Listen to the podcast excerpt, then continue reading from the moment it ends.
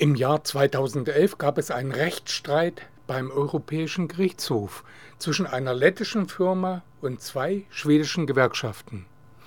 Die Entscheidung in diesem Fall, die sogenannte Laval-Entscheidung, war richtungsweisend für Werkverträge, schränkte sie doch den schwedischen Gewerkschaften das national geltende Streikrecht ein, das Recht, nicht nur zu einem indirekten Boykott aufzurufen, sondern auch das Recht zum direkten Boykott und das Urteil des Europäischen Gerichtshofs ließ keine Revision zu.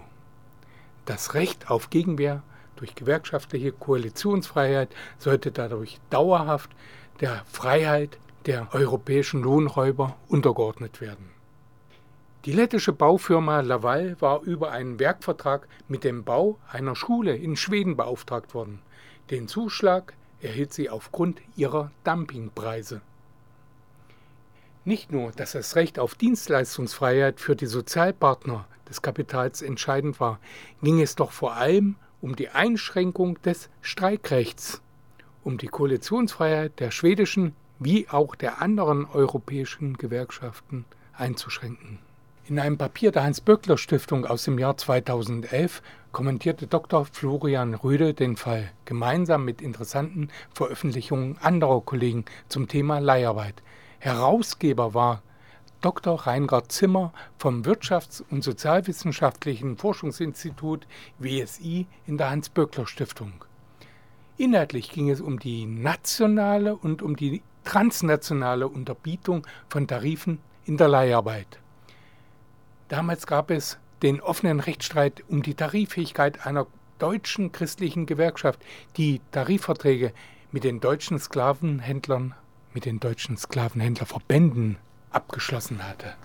Diese Tarifverträge hatten die Unterlaufung des Gleichbehandlungsanspruchs des IQPs zum Ziel. Aber dieser in Deutschland gültige Vertrag jener gelben Gewerkschaft stellte nur einen erfolgreichen Versuch zur Einführung von Dumpinglöhnen dar. Neben der nationalen tariflichen Unterbietung von Mindestarbeitsbedingungen in Deutschland durch eine gelbe Gewerkschaft gab es mit der EU-Entsenderichtlinie auch eine transnationale Unterbietung innerhalb der EU, die scheinbar die Rechte kleinerer EU-Nationalstaaten schützen sollte, aber in Wirklichkeit in- und ausländische Arbeiter spalten sollte und die Errungenschaften der gewerkschaftlichen Kämpfe der letzten Jahrzehnte beenden und die Kampfkraft der Gewerkschaften zerschlagen sollte.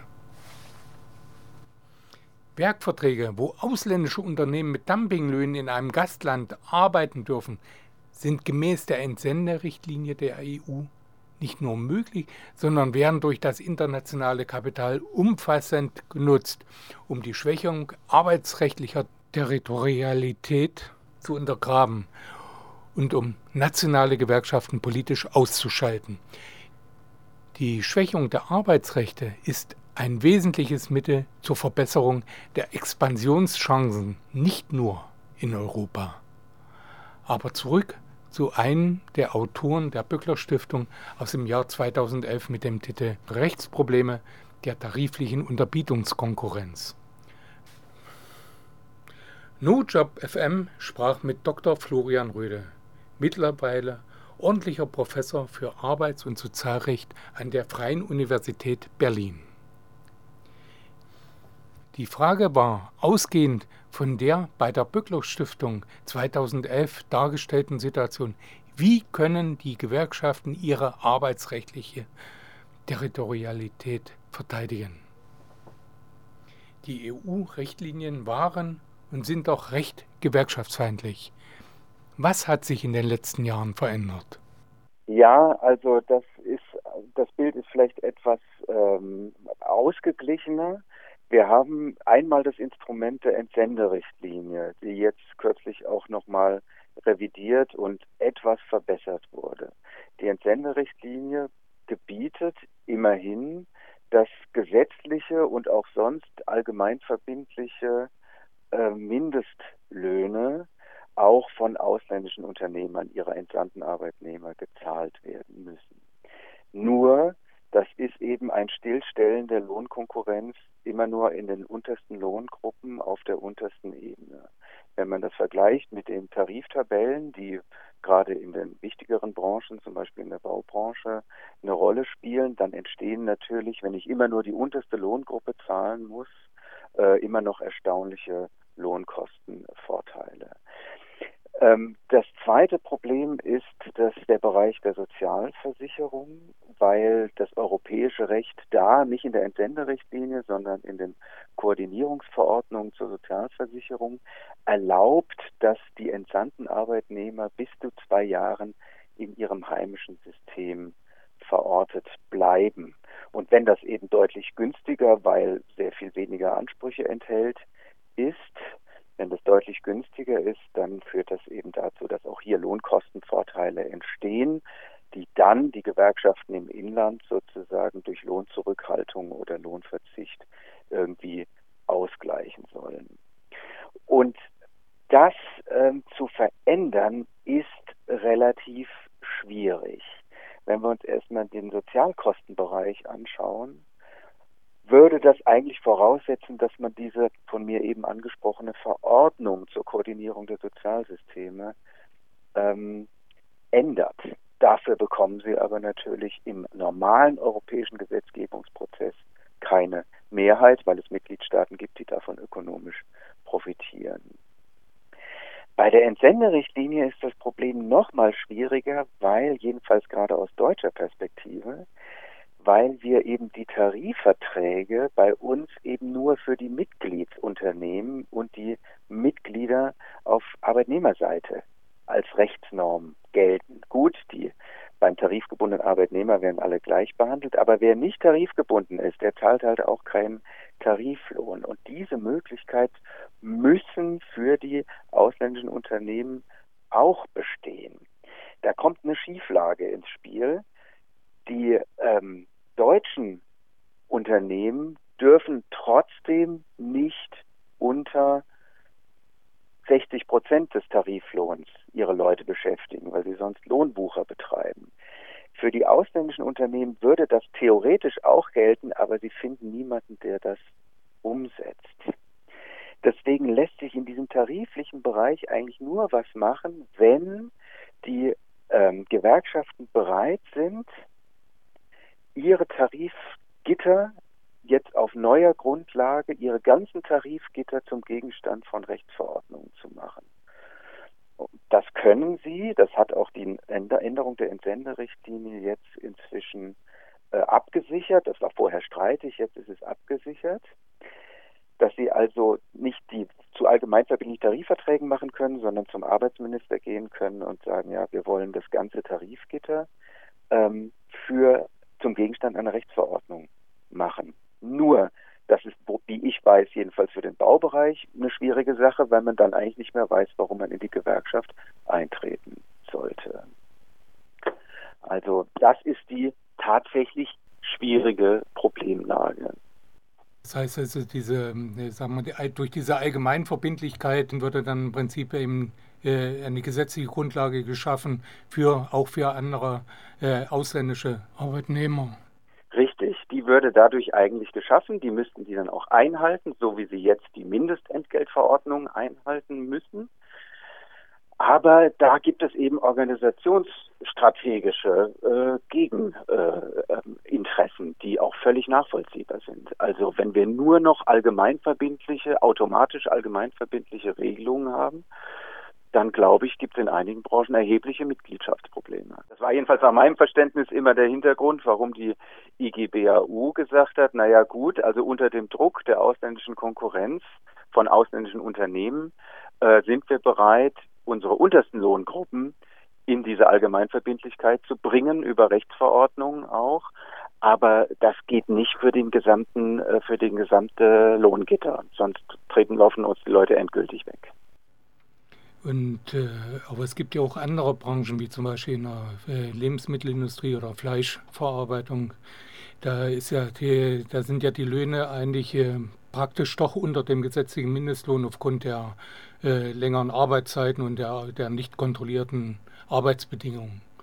Ja, es gibt Branchen, in denen diese Tarifgitter nicht so eine große Rolle spielen, weil einfach ohnehin nur wenig qualifiziert oder unqualifiziert gearbeitet wird, sodass man gar nicht so eine große Spreizung hat und man dann die wesentlichen Tarifgrößen jetzt schon in diesen ähm, auch für ausländische Unternehmen verbindlichen Rechtsverordnungen drin hat. Nur da, Sie sprechen das gerade ein, ist das zentrale Problem die, die Kontrolle ähm, der äh, Einhaltung dieser, dieser Normen, wo weiterhin gilt, dass die entsprechenden Vollzugsorgane, der Zoll, ähm, da einfach viel zu wenig Leute haben. Ja, ich sehe das anders, weil selbst wenn der Zoll arbeiten würde, würde er äh, ja doch äh, die, nicht die Interessen der Arbeitnehmer, sondern eher die Arbeit, die Interessen der Arbeitgeber schützen. Also dieses Bild würde ich jetzt vielleicht, da bin ich etwas optimistischer. Also ich glaube, dass der Zoll seine gesetzliche Aufgabe schon richtig wahrnimmt. Ob er von der Führung, also es ist sicherlich zum Teil interessiert, dass äh, der Zoll da nicht gut genug ausgestattet ist, aber ich glaube unter den äh, Vollzugskräften beim Zoll, die sind, glaube ich, durchaus bereit, die Regelung durchzusetzen. Nur auch da muss man noch sich darüber unterhalten, ob selbst wenn es genug Leute gäbe, es nicht genug Betrugsmöglichkeiten auf der Unternehmerseite gäbe. Und ich gebe da offen zu, dass ich da äh, auch keine guten Antworten habe, ähm, wie das alles äh, ausgeschlossen werden könnte, diese Betrugspraxis. Aber die rechtliche Lage ist da gewissermaßen gar nicht so schlecht oder sagen wir mal ganz in Ordnung. Die führt nicht zu erheblichem Lohndruck auf der Arbeitskostenseite. Andere Frage, ich wiederhole nochmal, ist das mit den Sozialversicherungsbeiträgen. Das bleibt und ist auch gesetzlich eben europarechtlich so festgezurrt. Wenn man das ändern wollte, müsste man in einer nächsten Runde der Vertragsverhandlungen, also des europäischen, der europäischen Verträge, das als gewerkschaftliche Forderung auf die Tagesordnung setzen, dass mit diesem Prinzip Schluss gemacht wird. Dieses Prinzip, zwei Jahre darf man noch zu Hause günstiger sozialversichert sein, sondern zu einem Grundsatz der territorialen Arbeitskostengleichheit sich bekennt im Vertrag, damit die Union endlich aufhört, ein Symbol für transnationale Lohnkostenkonkurrenz zu sein. Deutsch. Deutsch. Deutsch. Deutsch. Deutsch. Deutsch. Wir hörten Professor Dr. Florian Röde von der Freien Universität Berlin. Professor Röde möchte die europäische Verordnung zur Koordinierung der Sozialsysteme ändern. Dafür bekommt man aber keine Mehrheit bei den EU-Staaten, weil es europäische Kleinstaaten wie Bulgarien, Estland und Lettland gibt, die davon profitieren. Deren Arbeiter, die ums Verrecken anderswo zu heimischen Hungerlöhnen arbeiten müssen, profitieren allerdings weniger als die inländischen Werksvertragsauftraggeber des Gastlands als Vertreter des heimatlosen internationalen Kapitals. Eine wichtige Frage stellte NoJob FM noch zum Abschluss. Wie sieht der Arbeits- und Sozialrechtler die Notwendigkeit von Tarifverträgen in der Leiharbeit? Sollte nicht doch die DGB Tarifgemeinschaft besser die Tarifverträge mit den Leiharbeitsbuden aufkündigen, um IQP zu erreichen, statt verstärkten Lohnraub durch Dumpinglöhne in der eigenen arbeitsrechtlichen Territorialität zuzulassen und IQP im Interesse des Kapitals zu verhindern? Also wenn Sie jetzt eigentlich äh, die Frage stellen, ob der, ähm, ob man nicht eigentlich doch dem DGB raten sollte, so würde ich das jetzt mal ausdrücken als äh, Hochschullehrer, ähm, raten sollte, aufzuhören, Tarifverträge in der Leiharbeit abzuschließen, sondern stattdessen die Vorzüge des Equal Pay Grundsatzes zu genießen oder das den Leiharbeitnehmern zu verschaffen. Diese Frage würde ich jetzt erstmal klar bejahen. Es ist mir nicht verständlich, warum nachdem, zumindest nachdem die Konkurrenz der christlichen Leiharbeit-Gewerkschaften oder wie die hießen, ähm, nachdem die vom Bundesarbeitsgericht für nicht tariffähig erklärt wurden und deswegen als Konkurrent ausgefallen sind, warum man trotzdem an der Praxis der Tarifierung festgehalten hat. Ich habe es für die Zeit davor auch nicht ganz verstanden. Ich hätte es besser gefunden, auf das eine Pferd zu setzen. Die sind nicht tariffähig und wir machen nichts. Aber ich konnte es noch ein Stück weit nachvollziehen. Jetzt, nachdem die weggefallen sind, die Konkurrenzgewerkschaften, verstehe ich es eigentlich nicht mehr. Die Frage, würde man dann nicht trotzdem unter Druck geraten aus von äh, aus äh, transnationalem Angebot von Leiharbeit, die wiederum ihrerseits ähm, Tarifverträge schließen, die den Equal Pay Grundsatz unterlaufen. Ähm, das glaube ich nicht. Das würde ich nicht als Argument gelten lassen, denn äh, so tief wie man in Lettland oder in Bulgarien tarifieren kann, die Leiharbeit, können sie das in Westdeutsch, in, in Deutschland sowieso nicht. Ähm, und deswegen ist dieses Problem besteht sowieso, egal ob sie DGB-Tarifverträge machen oder nicht. Und zweitens glaube ich, dass diese Praxis der grenzüberschreitenden Leiharbeit, die wird zwar angeboten, ich habe aber Zweifel, ob die wirklich so genutzt wird. Ich glaube, die großen äh, Lücken, von denen wir vorhin gesprochen haben, die sind äh, hinreichend. Man braucht nicht auf die komplizierten Konstrukte in der Leiharbeit zurückzugreifen. Also deswegen würde ich weiterhin dabei bleiben, lieber keine Tarifverträge mehr abzuschließen und die bestehenden Tarifierungen eben auslaufen zu lassen, stattdessen Equal Pay. Das Gespräch mit Professor Dr. Florian Rödel von der Freien Universität wurde am 24. August 2018 geführt.